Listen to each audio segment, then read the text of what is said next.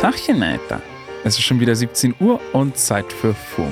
Was habe ich heute verpasst? Heute ist Freitag, der 11. März 2022.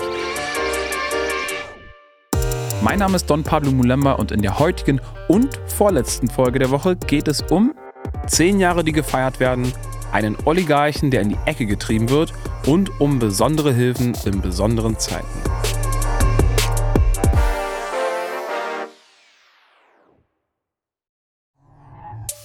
Diesen Sonntag wird Spotify in Deutschland auf den Tag genau 10 Jahre alt. Ich weiß, ehrlich gesagt, gar nicht, ob mir das lange oder kurz vorkommen soll. Ich kann mich noch genau daran erinnern, wie ich mir bevor Spotify gab, sagen wir mal so, halblegal irgendwelche MP3s auf mein Handy runtergeladen habe. Als wäre es gestern gewesen. Gleichzeitig ist 2012 halt echt eine andere Zeit. Damals war Borussia Dortmund deutscher Meister mit Kevin Großkreuz und Patrick Ovomoyela. Das Jugendwort des Jahres war einfach mal YOLO und I Say Tupego von Michel Teo war ganz oben in den Charts. Wow. Der Top-Künstler vor zehn Jahren auf Spotify in Deutschland war übrigens Crow mit seinem allerersten Album Ray Up. Seitdem ist eine ganze Menge passiert. Unter anderem wurde in Deutschland über 450 Milliarden Mal Musik auf Spotify gestreamt. Außerdem wurden von euch 310 Millionen Playlists erstellt. Die erfolgreichsten Podcasts waren gemischtes Hack und fest und flauschig. Und Genres, die in der Zeit immer beliebter wurden, sind K-Pop, Afropop, nice, Deutschrap, war klar, Schlager und Disco Fox, okay, naja, jeder Mensch nach seiner Fasson. Zum Abschluss noch eine kleine Quizfrage. Was glaubt ihr war in den letzten zehn Jahren der erfolgreichste Song in Deutschland? Könnt ihr euch ja mal überlegen, verraten wir euch dann am Ende der Folge. Während einige Grund zum Feiern haben, haben andere Grund zum Zittern.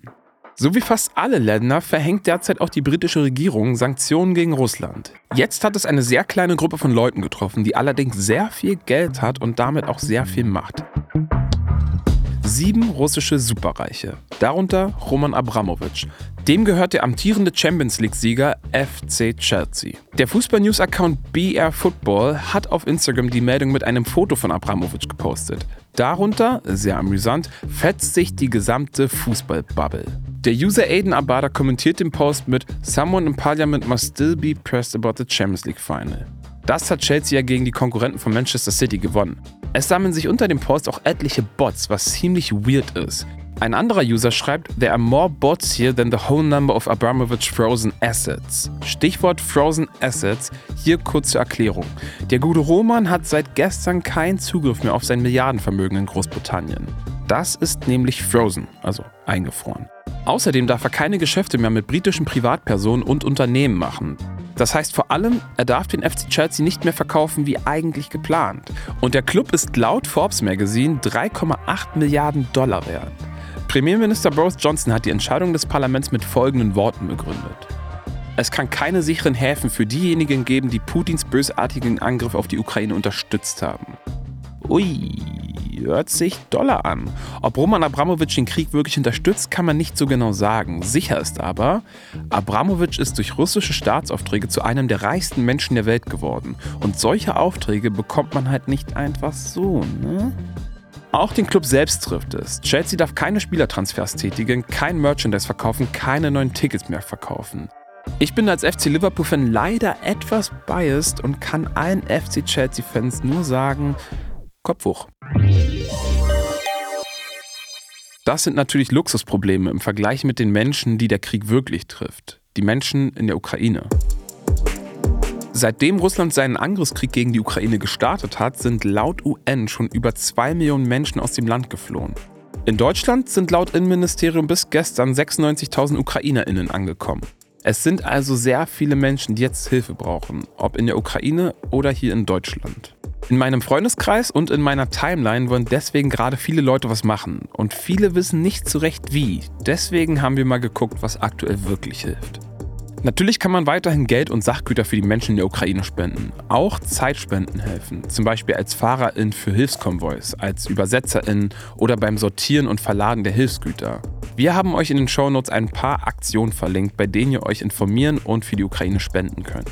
Die Menschen, die inzwischen in Deutschland angekommen sind, brauchen natürlich am dringendsten Unterkünfte. In meiner Timeline waren heute wieder viele Videos von Menschen, die zum Berliner Hauptbahnhof gefahren sind, um Ankommenden einen Platz in ihrer Wohnung anzubieten. Die Berliner Landesregierung hat jetzt aber gesagt, dass man nicht mehr persönlich zum Bahnhof kommen soll, auch nicht für Sachspenden. Das ist einfach zu viel Chaos. Stattdessen hat sie die Plattform Unterkunft Ukraine empfohlen. Das ist eine Online-Plattform, auf der man Schlafmöglichkeiten für Geflüchtete anbieten kann. Das geht dann auch, wenn man nicht in Berlin wohnt, wo aktuell die meisten Geflüchteten ankommen. Nach eigenen Angaben hat die Plattform deutschlandweit schon über 300.000 Schlafplätze organisiert. Die müssen jetzt nur noch vermittelt werden. Mega. Wenn ihr Geflüchtete aufnehmen könnt und wollt, ist eine Sache auf jeden Fall wichtig zu wissen. Ihr könnt das für sechs bis acht Wochen tun, auch ohne vorher eure VermieterInnen zu fragen. Danach sollte man eine Erlaubnis einholen und der steht dann hoffentlich nichts im Wege. Am beschissensten ist die Situation aktuell für BIPOC, die aus der Ukraine in die EU kommen oder kommen wollen. Es gab ja schon ohne Ende Berichte und Videos, die zeigen, dass es für nicht weiße Menschen bedeutend schwieriger war, über die Grenze zu kommen. Und in der EU gehen die Probleme jetzt eben weiter. Als nicht weißer Mensch ist es halt immer schwieriger, eine Unterkunft zu finden. Eine Person, die etwas dagegen unternimmt, ist Shannon Bobinger. Hallo, ich bin Shannon und ich bin systemische Coachin, Moderatorin und Referentin. Und aktuell setze ich mich dafür ein, dass die BPOC-Community in Deutschland den gleichen Schutz bekommen, die gleichen Unterkunftsmöglichkeit bekommen wie alle anderen auch. Shannon, wie kann man aus deiner Sicht aktuell am besten supporten? Aktuell brauchen wir am meisten Räumlichkeiten, Infrastrukturen, Kapazitäten, helfende Hände, Freunde und Allies der schwarzen Communities, die uns helfen, sich mit und für uns zu mobilisieren, damit sich strukturell, systematisch und definitiv politisch etwas ändert. Denn es darf einfach nicht sein, dass schwarze Menschen, Persons of Color, nicht den Schutz bekommen in Kriegszeiten, den sie eigentlich bekommen sollten. Dem kann ich mich nur anschließen. Wenn ihr unterstützen wollt und könnt, dann geht auch mal auf Shanons Insta-Account. Da postet sie immer wieder hilfreiche Links und auch ganz akute Hilfsmöglichkeiten in Berlin. Wie immer, macht nur, was ihr könnt und passt auf euch auf. Das war's für heute mit FOMO und wir hören uns morgen wieder. Da beschäftigen wir uns mit den Konsequenzen der drastischen Zensur in Russland. Lasst gerne Bewertung da, folgt uns auf Spotify und gebt gern Feedback an fomo at spotify.com. FOMO ist eine Produktion von Spotify Studios in Zusammenarbeit mit ACB Stories. Ah, und ganz vergessen, der beliebteste Song der letzten zehn Jahre in Deutschland auf Spotify war, ich zitiere, Sie machen Fotos, Taschen platzen, aber Apache bleibt gleich. Brudi, ich muss los, wenn die Roller wieder schreien.